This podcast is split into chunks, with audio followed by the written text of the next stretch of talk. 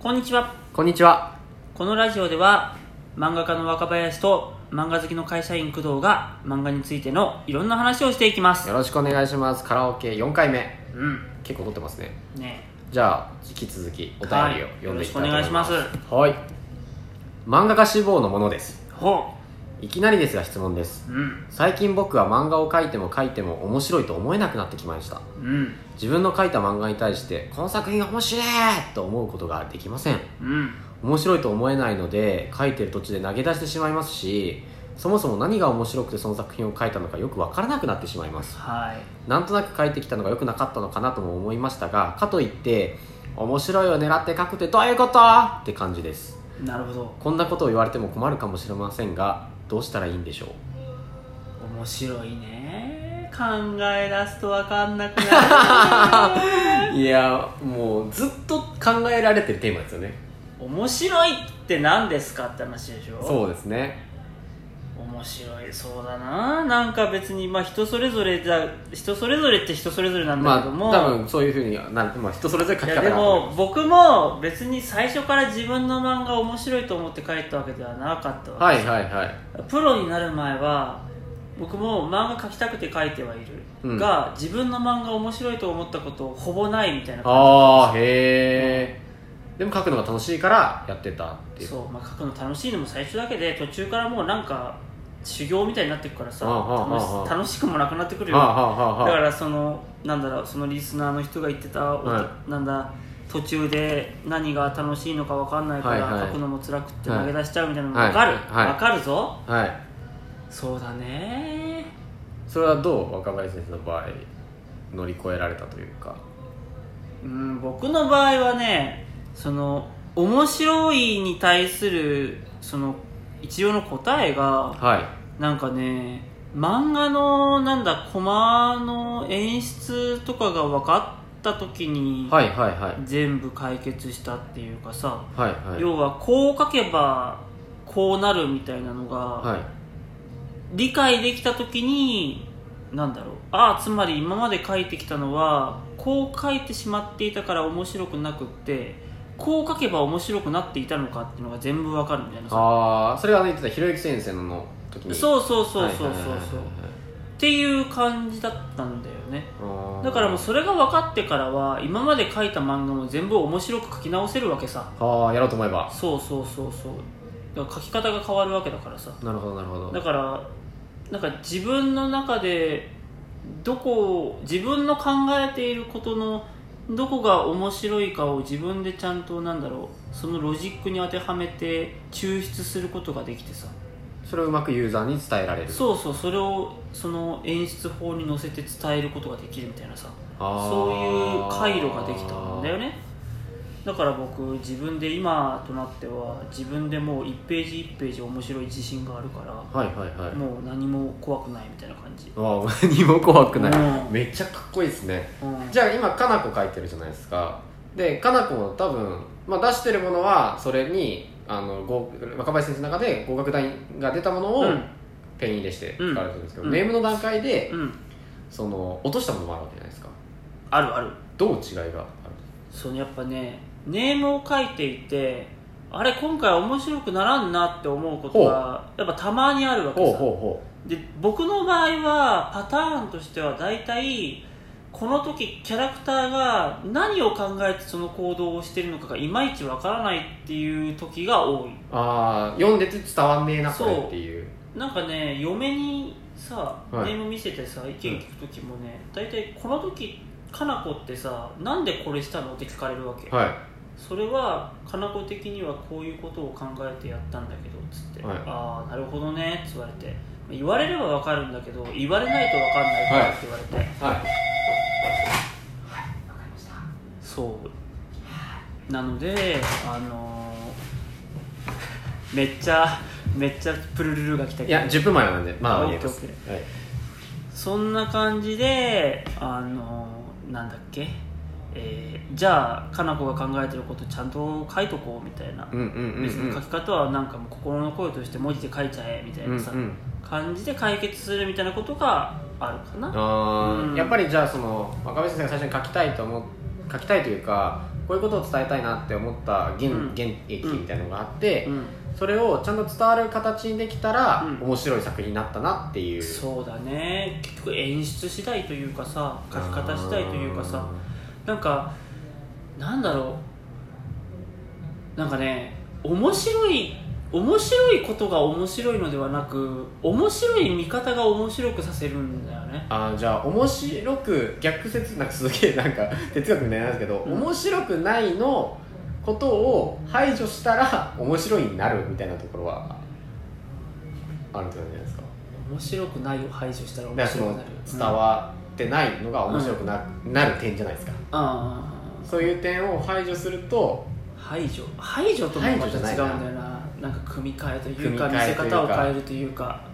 そういうことなんだよねいやーなかなか難しい話ですけどでも今やっぱ聞いてて思ったのはまあ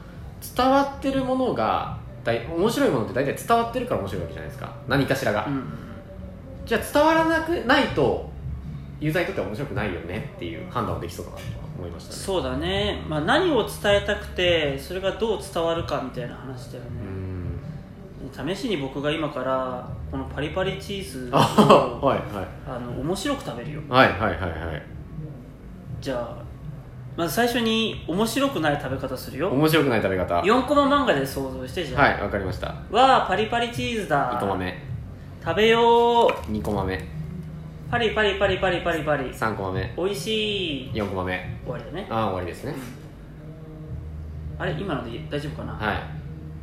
い、やいけるなオッケーオッケー、じゃあ次、はい美味しいあの面白い方のはい面白い方のやつわあパリパリチーズ1コだマ目食べようパリパリ2コマ目美味しい3コマ目美味しい4コマ目あ伝わったかなあ美味しさが伝わりましたねそうだからパリパリチーズが美味しいんだっていうのが伝わりました前者と後者で違うのは前者は「わあパリパリチーズだ」で情報で1ねはい食べようでアクションで1ね、はいパリパリパリパリはいで3ね、はいで美味しいで4だね、はいっていう4個があったからさ、後者は「わあパリパリチーズだ」1はい食べようパリパリ食べようパリパリまでいってるね、うん2コマ目で、はい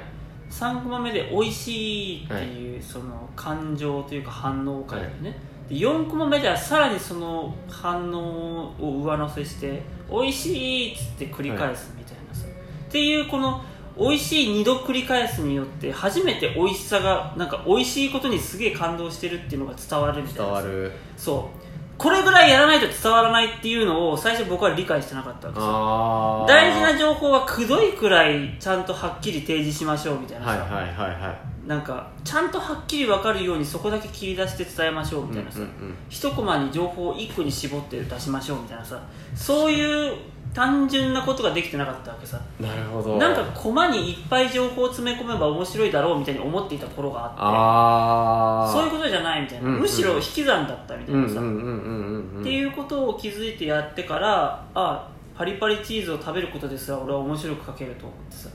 ああなるほどいやでもすごい分かれた面白いを狙って書くってそういうことなんだそなうっていそううそうそうそう、伝えたいことを伝えやすくするうん、どうしよういろこんなれ演出を 使ってい聞いてる人たちポカーンとしてたやーそんなことはないけ どなかなかでもちょっと難しい話で小はある林先生すげえもっともなこと言ってるけど俺全然響いてないみたいなどうしよそれはまたリスナーから言われいきいきましょう、うんどうでしたっつってうねうん、怖い感想お待ちしてますこれの、ねもう届いてるといいないやでもよかったんじゃないですかね、うんじゃあ、だからねそうですね何が面白いか面白いことを探そうとかってよりはこれをどうしたら面白く見ることができるかなとか、うん面白い着眼点ないかなうんみたいなことだよ、うんそう美味しいを二度三度言えばさ誰だってあうめえんだって思うじゃんあ麺だ楽しみたいなこそとだよう幸せみたいなそうそうそうそうまあ、シンプルに言うとあとはテンションとかさはいそう今まあ、書き方のねさっき例えばよん俺の中では今さっきの4コマ目はすげえ顔のドアップのイメージだったんですけど、そうそうそう僕はもう分かりやすくあえてテンションとかもフラットで一定を保ってやったからこう分かってもらえますこの僕いのやなまあまあもうあのこの解説付きで多分伝わると思いますはい ねそんな感じよはい、俺は視覚情報があるんで、そうだね伝わってますけどわかりやすいよねわかりやすいパリパリチーズ食べていいいい ですよ